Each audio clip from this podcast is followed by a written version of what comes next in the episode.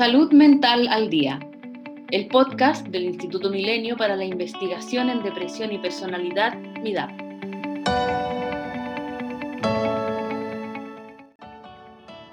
Las interacciones entre padres, madres y sus hijas e hijos se enmarcan en un contexto cultural y temporal determinado que tienen un impacto en distintos elementos de la interacción. Hoy vamos a conversar sobre el proyecto COSER o COSER que tiene como objetivo principal el de avanzar en una comprensión más sensible, profunda y bidireccional de las interacciones entre padres e hijos e hijas de distintas culturas. Mundialmente nos encontramos en un momento de gran estrés para las familias y el impacto que esto puede tener en el desarrollo infantil futuro puede variar dependiendo de las interacciones significativas con sus cuidadores, la edad del niño o niña, elementos culturales y situaciones contextuales de cada país. Para hablar sobre esto estamos con Cecil Mata. Ella es candidata a doctora en psicoterapia de la Universidad de Chile, magíster en psicología educacional de la Pontificia Universidad Católica de Chile y diplomada en promoción del apego.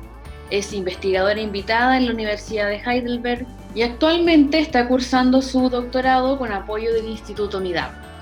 Ha participado en investigaciones en desarrollo durante la primera infancia, relaciones tempranas, apego, parentalidad y autorregulación. Actualmente estás trabajando junto a un equipo de investigadoras. Están haciendo un eh, proyecto intercultural que se llama COSER. ¿De qué se trata esta investigación? ¿En qué etapa está? Cuéntanos de, de qué se trata. Sí, este es un proyecto en el que estamos trabajando con las profesoras Claudia Capela de la Universidad de Chile y Sabina Pauen de la Universidad de Heidelberg. Y actualmente nos encontramos en Chile buscando padres que estén interesados en participar, mamás o papás con sus hijos pequeños, eh, para que una vez podamos recolectar datos podamos hacerlo. En Alemania ya se terminó la primera medición y hay muchos otros países en los cuales nos encontramos capacitando, traduciendo documentos, preparando y a futuro vamos a tener también datos de Japón, de Polonia, de Dinamarca, de Italia, de China.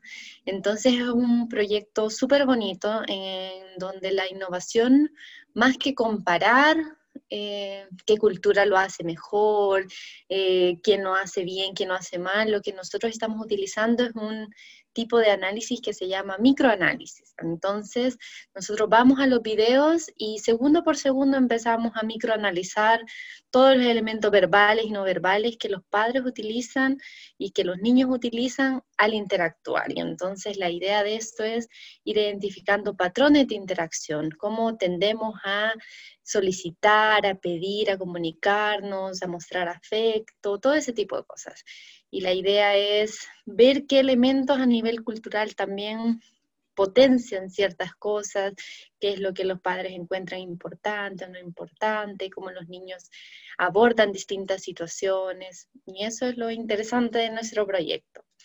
Bueno, COSER es una sigla que significa corregulación y autorregulación en diadas padres e hijos. ¿De qué hablamos cuando hablamos de autorregulación y corregulación? Bueno, yo creo que autorregulación es un concepto que todos hemos escuchado y todos sabemos que es algo importante, que los niños tienen que regularse. Em, finalmente, lo que se entiende por un niño regulado en distintas culturas es interesantemente distinto. En algunas culturas esperamos un niño que se mantiene en silencio, sentado, y otras culturas es un niño que da a conocer sus ideas, que eh, es motivado, eh, es proactivo, etc. Entonces eso va a ir cambiando, pero básicamente lo que significa el concepto es la capacidad de una persona de controlar o de manejar sus estados internos. Entiéndase eso por cogniciones, motivaciones, emociones.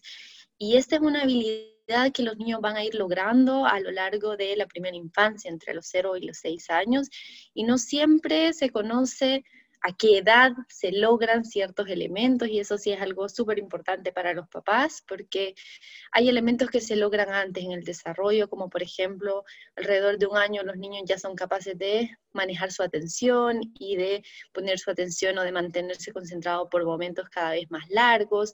Alrededor de los dos o los tres años los niños son capaces de seguir prohibiciones, por ejemplo, pero la capacidad de un niño de calmarse después de haber estado muy frustrado se logra mucho después en el tiempo, alrededor de los cinco o seis años. Entonces, em, el proceso de autorregulación es bastante complejo y niños muy pequeños no tienen la capacidad ni neurológica ni biológica para autorregularse totalmente. Entonces, eh, durante este tiempo los papás van a actuar como una especie de regulación externa, van a ser el, el mecanismo externo que va a ayudar a los niños a autorregular sus estados internos, porque los niños todavía no van a ser capaces de lograrlo.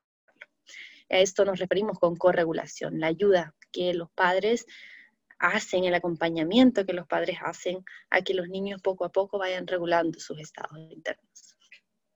Y ahora, Cecil, estos conceptos, ¿no? Este desarrollo de niñas y niños a, a través de sus primeros años, ¿Es una información que actualmente, crees tú, manejan padres y madres? ¿Es información que reciben en los servicios de, salud, por ejemplo, de pediatras? Eh, porque pareciera ser eh, súper importante, pero también tengo la, la sensación de que quizás no es muy conocido, ¿no? Claro, ¿no? Y aparte es como, así como nosotros tenemos hitos del desarrollo motor y que sabemos que a determinada edad los niños empiezan a gatear, a caminar, cuando dicen sus primeras palabras, también hay ciertos hitos a nivel de desarrollo de la autorregulación que no siempre son tan conocidos. Es como claro, hay como determinados hitos que a determinadas edades los niños deberían de ir logrando y como te digo, no siempre hay mucho conocimiento de eso y muchas veces también los padres se frustran porque esperan que los niños hagan cosas a edades más tempranas y al no lograrlo piensan que son ellos como padres que a lo mejor no lo están manejando bien y realmente los niños todavía no tienen la capacidad biológica para lograrlo. Y ahora en este estudio en el que tú estás trabajando, eh, se está invitando a participar a madres y padres de hijos e hijas de 2 y de 4 años. ¿Por qué esas edades? ¿Por qué son importantes? Bueno, como te decía, la autorregulación se logra entre 0 y 6 años. Desde los 0 años, ya a los 1, 2, 3 meses, nosotros ya tenemos pequeños hitos que los niños van a ir logrando. Eh, pero los dos años son relevantes por dos razones. Primero, porque ya tienen mayor autonomía, tienen mayor libertad de manejar su cuerpo, ya pueden incluso negarse o aceptar las instrucciones de los padres y a la vez a los dos años ya tienen un manejo del lenguaje suficiente como para expresar sus estados internos, lo que piensan, lo que quieren, lo que sienten Em, y entender, entender también cuando alguien le está hablando de estados internos. Ya podemos eh, etiquetar emociones, pensamientos, estados y todo ese tipo de cosas. Y entonces los dos años se consideran como un momento en el que ya existen también diferencias significativas entre distintos niños, como que los primeros dos años se ve un desarrollo más bien eh, parecido en niños de distintos contextos, pero a los dos años ya se ha visto diferencias significativas. Y a los cuatro años es para ver cómo van cambiando en las distintas culturas las estrategias que utilizan los niños y los padres para regular, em, qué, elementos hacen, qué elementos priorizan, porque hay distintas estrategias, todos tenemos distintas estrategias para autorregularnos, algunas personas por ejemplo, escuchamos música, otras personas hablan con otra persona, eh, otros necesitan hacer ejercicio, entonces hay distintas estrategias que poco a poco nosotros vamos aprendiendo y se ha visto que los niños tienden, por un lado, a interiorizar las, las cosas que los padres les han enseñado a hacer y claramente ellos también van a ir buscando sus propias estrategias con el tiempo, pero inicialmente tienden más a interiorizar. Entonces también es importante saber que un niño que no ha sido corregulado difícilmente va a autorregularse, porque ese mecanismo que al principio está afuera se va interiorizando poco a poco. Y si no hay nadie que te ayude a regularte inicialmente, no vas a aprender a hacerlo. Como, es como un ejercicio que al principio necesitas a, tu papá o a tu mamá y luego tú lo vas interiorizando y cada vez eres más capaz de hacerlo por ti mismo. ¿Es como lo que pasa con, la, con las pataletas, por ejemplo? Claro, eh, las pataletas hay un periodo en el que son totalmente normal porque los niños están creciendo en autonomía y es súper normal que los niños, es incluso saludable que durante este periodo, más o menos entre los dos años y cuatro años, tengan periodos de pataleta. También es normal que vayan disminuyendo con el tiempo si tú le haces un acompañamiento, porque los niños van a ir aprendiendo estrategias más adecuadas culturalmente para irse regulando. Y finalmente, lo que nosotros hacemos es no dejar de sentir frustración cuando no logramos algo o no dejamos de sentirnos tristes cuando alguien nos rechaza, por ejemplo, pero lo que hacemos es ir encontrando estrategias que no lastimen ni a otras personas ni a nosotros mismos. Entonces, vamos adaptándolas en el fondo, nosotros las vamos em, dirigiendo hacia otros elementos que son más saludables o más aceptables culturalmente. Este estudio, bueno, como lo comentabas en un principio, se ha hecho en distintos países, por ejemplo en Alemania, en China. ¿Qué sabemos hasta ahora de las diferencias culturales y por qué es importante estudiarlo? Bueno, las, todavía no tenemos resultados de nuestro proyecto, pero sí hay estudios previos que han evaluado distintas cosas. ¿ah? Se ha visto eh, qué tanta cercanía física hay, eh, qué, tan, tanto afecto positivo o negativo hay en distintas culturas, eh, estilos de parentales, etc. Y interesantemente se han encontrado muchas similitudes. En general, en todas las culturas, los padres eh, se conectan positivamente con sus hijos, los refuerzan positivamente cuando hacen algo bien, pero también se han visto diferencias y esas diferencias parecerían ir más en, el, en la dirección en donde si en la cultura se da un mayor énfasis a que lo que está bien es em, trabajar en grupo, la armonía grupal, el trabajar colectivamente, entonces los padres van a ir tendiendo a que, eh, reforzando que sus hijos sigan más las indicaciones, respeten a los demás, eh, sean simpáticos, sean amables con las personas que los rodean, que ayuden al que necesite ayuda, etc.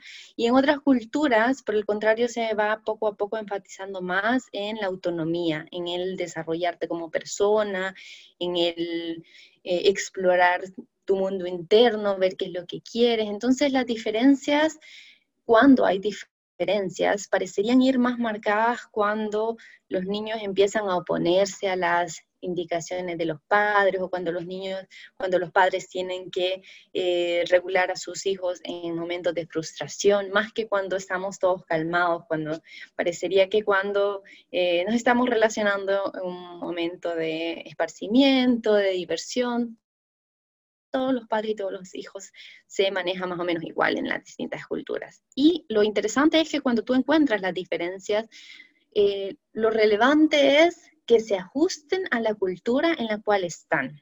Eh, algo que queremos promover mucho dentro de nuestro proyecto es una conducta parental o infantil por sí misma no va a ser positiva o negativa, sino que dependiendo del contexto eh, va a tomar una connotación positiva o negativa, dejando fuera claramente todas aquellas estrategias que podrían poner en riesgo eh, la integridad física o emocional del niño, ¿cierto? Dejando de lado eso, todas las demás estrategias parecerían tomar una connotación más positiva o negativa dependiendo del contexto y también Recordemos que las estrategias que, por ejemplo, los padres utilizan van a ir variando dependiendo de la edad del niño. Hay algunas que son más adecuadas con niños más pequeños, otros con niños más grandes. Eh, van a ir cambiando dependiendo incluso del momento del día, eh, del contexto en el cual estás en ese momento. También la parentalidad tiene que ver con algo dinámico, pero sí vamos a tender a reaccionar de cierta forma. Y eso va, eh, va a ser positivo o negativo, se habla de la parentalidad efectiva.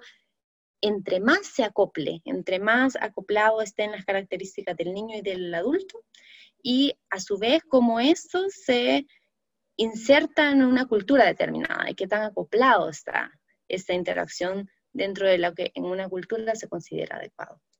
Con esta conversación, Cecil, es súper inevitable pensar en el impacto de una, de una investigación de este tipo en un país como Chile, que tiene una población migrante que va creciendo ¿no? con, con el tiempo. ¿Cómo afecta en el fondo? Porque pienso yo tanto en los sistemas escolares o en los sistemas de salud, cuando profesionales chilenos se enfrentan a padres y madres que vienen de otras culturas. ¿Cómo es esa conexión? Sí, yo creo que esa pregunta es súper interesante porque culturalmente nosotros, para empezar, tenemos una idea de lo que es adecuado o inadecuado. Luego los padres también tienen sus propias creencias de qué es lo que es ser un buen padre una buena madre, eh, cuál es nuestra meta a largo plazo en el niño, queremos que sea de esta forma, de otra forma. Todas esas cosas han mostrado diferencias entre culturas y el problema de eh, situarnos desde un punto de vista para analizar la parentalidad de una persona que viene de otra cultura es súper delicado porque no sabemos lo que esta persona cree que es adecuado, eh, no sabemos con qué intenciones hace lo que hace.